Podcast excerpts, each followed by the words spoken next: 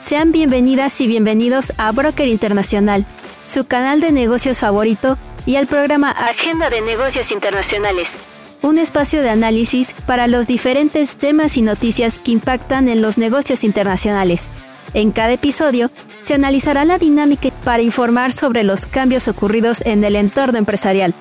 Todo esto acompañado de un equipo conformado 100% por estudiantes Así que prepárense, porque ya inicia Agenda de Negocios Internacionales.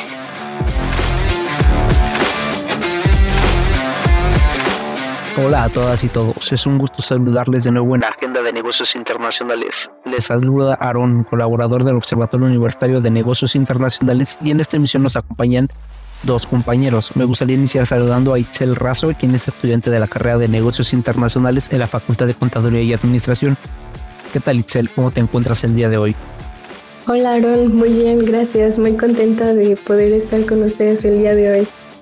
Es un gusto también saludar a Carlos Peraza, quien estudia también negocios internacionales en la Facultad de Contaduría y Administración. ¿Cómo te encuentras el día de hoy? Hola Aaron, es un placer para mí estar aquí con ustedes el día de hoy. Es un gusto para todo el equipo y escuchas contar con su presencia en esta emisión abordaremos unas cuestiones bastante interesantes respecto a temas que fueron sucediendo a partir de esta semana y que tuvieron un impacto en ciertos aspectos económicos, políticos, de reputación, de finanzas, geopolíticos y que es necesario analizar desde diferentes perspectivas. Es por eso que el día de hoy los temas serán respecto al papel del grupo Wagner en Ucrania y la repercusión que tiene a partir de los pronunciamientos que hizo el líder de este grupo ante el gobierno ruso. Por otro lado, también hablaremos del impacto que tuvo la implosión del submarino Titan de la empresa Ocean Gate y cómo se relacionó este evento respecto a las acciones de Logitech. Así que quédense con nosotros ya que iremos ahondando en todos estos temas a lo largo del programa para iniciar con el capítulo del día de hoy y después de presentar los temas a tratar, me gustaría que iniciáramos hablando sobre esta cuestión que sucedió en Rusia a partir de la participación del grupo Wagner. En ese sentido, y para contextualizar un poco a todas las personas que nos escuchan, ¿cuál es exactamente el papel del grupo Wagner en este conflicto Rusia-Ucrania? Para dar un poco de contexto, me gustaría mencionar que el grupo Wagner es un ejército privado de mercenarios que hizo su primera aparición en 2014 ayudando a Rusia en la anexión de Crimea. Eh, este grupo está conformado principalmente por veteranos de las fuerzas de élite de Rusia y su fundador fue Prigozhin, quien es un confidente de Putin, un ex convicto de la Unión Soviética que llegó a ser conocido como el cocinero de Putin ya que es propietario de restaurantes y empresas de alimentos que prestan servicios al Kremlin. Sin embargo, en los últimos días, Prigozhin intentó llevar a cabo un golpe de Estado contra Putin debido a que el Kremlin anunció que los soldados voluntarios, así es como le llaman a los mercenarios, tendrían que firmar un contrato con el Ministerio de Defensa de Rusia y esto significa que ya no estarían bajo el mando de Prigozhin, sino de Putin. Entiendo, sin duda esta cuestión que comentas, Itzel, es bastante interesante, sobre todo la cuestión de los llamados soldados voluntarios que, que tomaron esta decisión a partir de los pronunciamientos de su líder y cómo es que esto alteró no solamente las cuestiones que ya de por sí se encuentran fragmentadas en el escenario de esta situación bélica, sino también en la propia confianza que podrían haber generado a diversas empresas, sobre todo en la capital, como se vio en las noticias que tuvo que llegar a ser custodiada por diferentes miembros, tanto del ejército como del servicio ruso de protección.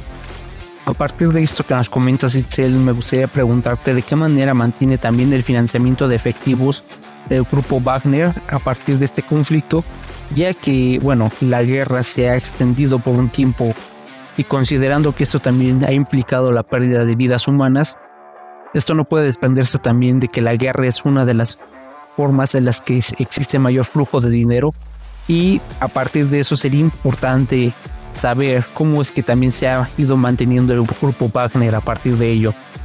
Sin duda, para poder llevar a cabo una guerra se necesitan grandes cantidades de dinero. La forma en que el grupo Wagner obtiene recursos es mediante la oferta de servicios de seguridad, principalmente a distintos países africanos y de Medio Oriente. Por ejemplo, en Siria, el grupo ayudó a liberar empresas petroleras que se encontraban bajo el control del Estado Islámico. A cambio, les ofrecieron el 25% de cualquier ganancia de los yacimientos de petróleo. En la República Centroafricana, tienen el control de la minería de oro y diamantes. Esto lo consiguieron después de haber proporcionado mercenarios para detener un golpe de Estado contra el líder del país. Se calcula que los beneficios mineros de Wagner podrían rondar los mil millones de dólares. Lo mismo sucede en Sudán. Una filial de M Invest, propiedad de Prigozhin, sigue dirigiendo una planta de procesamiento de oro, generando hasta 2.700 millones de dólares. Por otro lado, también se ha encontrado que las entidades vinculadas a Prigozhin reciben dinero de contratos inflados del gobierno ruso. Eso que nos comentas es bastante importante, considerando que la cifra de 2.700 millones de dólares no es poca cosa. Sin embargo, ahora pasándonos a otro tema que es también involucra cuestiones monetarias, hablaremos un poco de la implosión que sufrió el submarino Titán de la empresa Ocean Gate y cómo ello repercutió directamente a las acciones de Logitech. En ese sentido, Carlos, ¿crees que es posible que el evento sienta un precedente la forma que se relacionan este tipo de situaciones con eh, eh, elementos aislados como podría ser la implosión del submarino, que es una cuestión más que podría verse la parte portuaria, pero ¿cuál es su relación o por qué se vio justamente afectado esta empresa que compone y distribuye diferentes periféricos para, electro, para productos electrónicos? Esto también en función de preguntarte cuál sería la mejor manera de explicar si existe una relación entre esta empresa y la otra, dado que parecería que, el público asoció directamente que la causa del problema fue uno de los periféricos creados de Logitech. Podría decir que el mercado accionario reflejó su preocupación al bajar un 3.6% eh, la acción, la acción de Logitech, de este fabricante de software y accesorios para computadoras. Estas cifras entonces reflejan eh, una mayor número, un mayor número de ventas por el, por el número de compras. Em, también entendiendo tu segunda pregunta como la relación entre la empresa Logitech y OceanGate, la, la relación de las empresas se explica como, como una empresa que tiene una relación de cliente con la otra y que el fracaso del submarino, que es la empresa de OceanGate, pues no refleja necesariamente también el error en los equipos de Logitech. Sin duda, entonces nos estamos dejando llevar solamente, o podría interpretarse como que la gente solamente se dejó de llevar con que OceanGate utilizó un dispositivo de Logitech, sin más en relación. Pero regresando un poco a las cuestiones de Rusia y lo que estaba pasando en el grupo Wagner, sería importante analizar las consecuencias del intento de rebelión, por lo que no sé si tendrás los datos sobre qué medidas ha tomado recientemente el gobierno ruso en relación a lo sucedido con este grupo de soldados voluntarios y cómo afectó su interés geopolítico y geoeconómico. El presidente de Bielorrusia, Alexander Lukashenko, ayudó a Putin en la negociación con Prigozhin. Eh, Prigozhin después procedió a detener a su grupo de llevar a cabo el golpe de Estado y declaró que solo era una protesta. Algunos analistas consideran que no se espera que haya un impacto importante en la guerra de Ucrania, al menos en el corto plazo.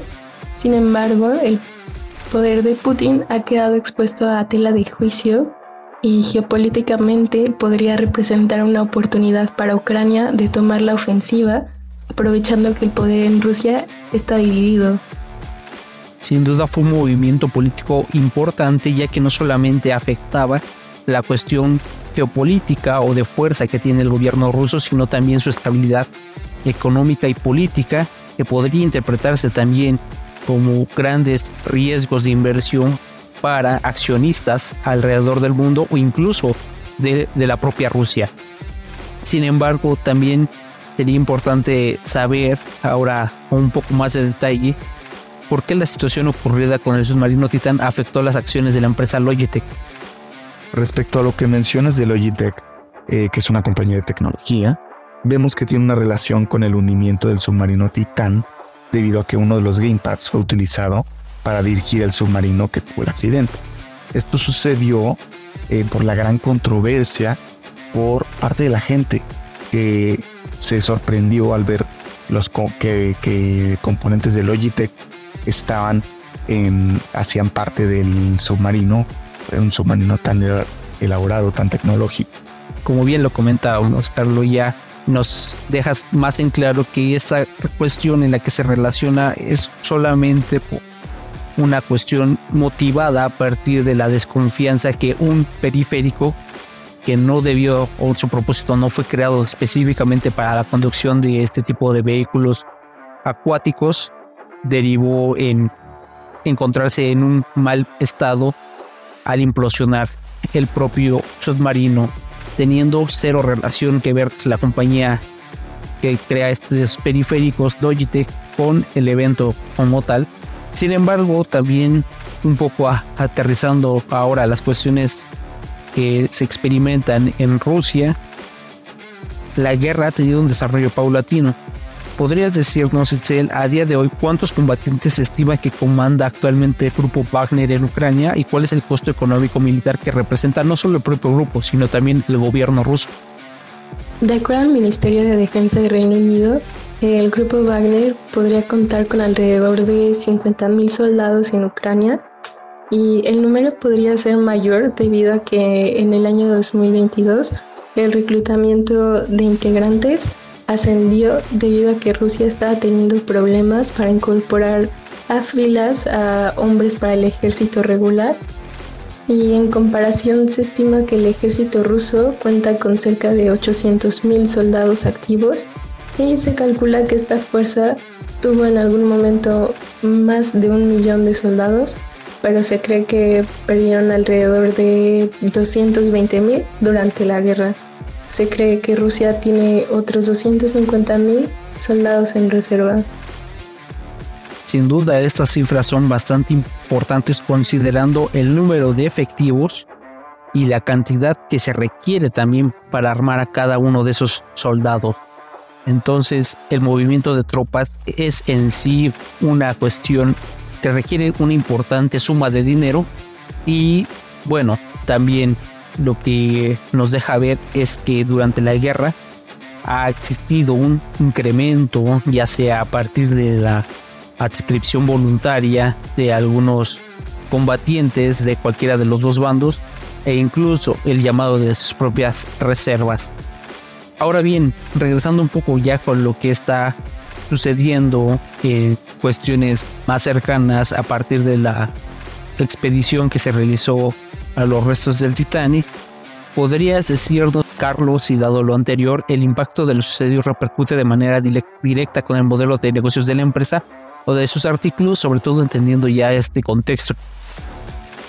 Eh, a mi parecer no, ya que aunque una repentina caída de tres puntos eh, sí es algo considerable, no representa el verdadero mercado de la compañía tecnológica, por lo que su modelo de negocios sigue sin ser impactado y la venta de artículos no veo sinceramente que vaya a ser afectado más allá del corto plazo quizás.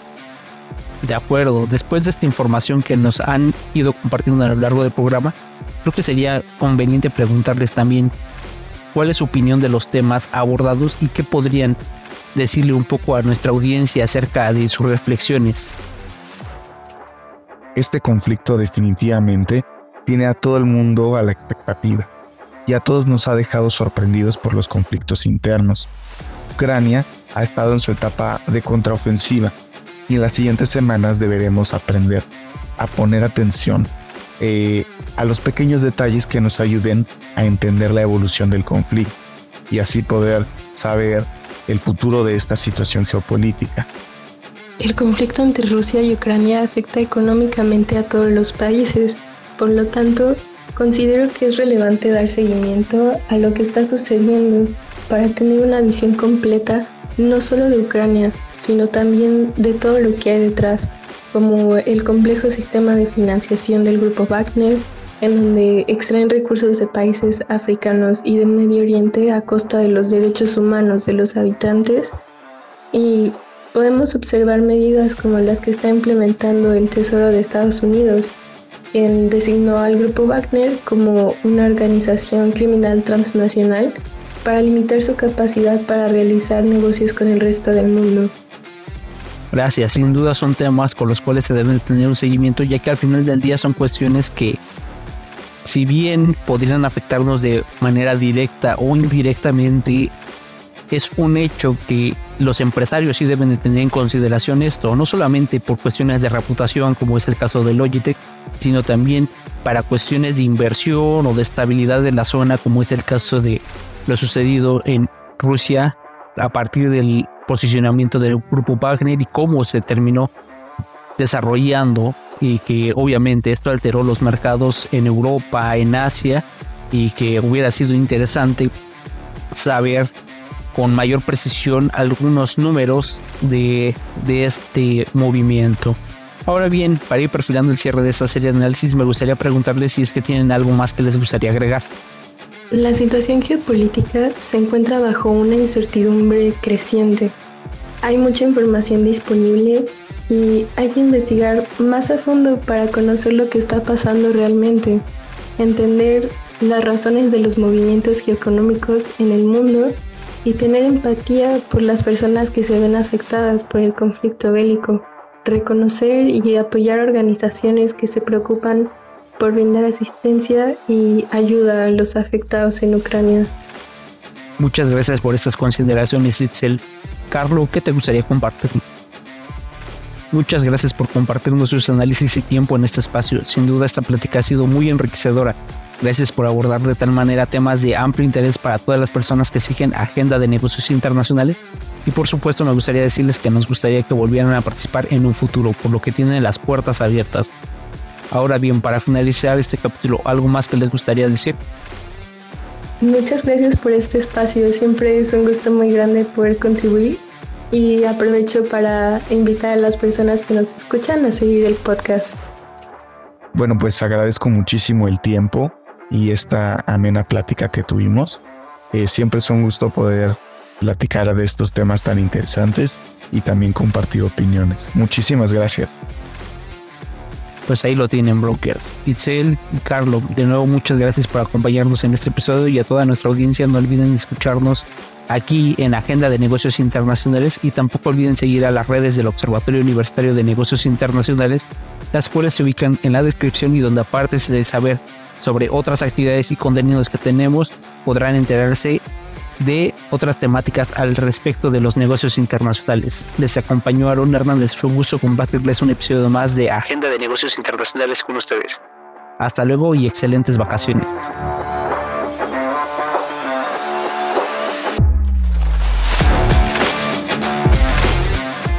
Los comentarios emitidos en este programa son resultado de los análisis y opiniones de las personas invitadas. No representa la postura oficial de la UNAM ni del proyecto. Esta fue una emisión de Agenda de Negocios Internacionales, producto del proyecto PAPIT IA 300-922, Innovación de las Relaciones Económico-Productivas en el Capitalismo Cognitivo y su intermitencia por la pandemia por SARS-CoV-2. Responsable del proyecto, Advil Hernández Mendoza. Producción, Aaron Miguel Hernández Martínez. Guión, Angélica Cruz Pérez. Conducción, Aaron Miguel Hernández Martínez. Invitadas e invitados, Carlo Peraza e Itzel Razo. Musicalización Hip Hop Rock Beats de Cube Sound. De la voz, Aaron Miguel Hernández Martínez. Continúen escuchando Agenda de Negocios Internacionales.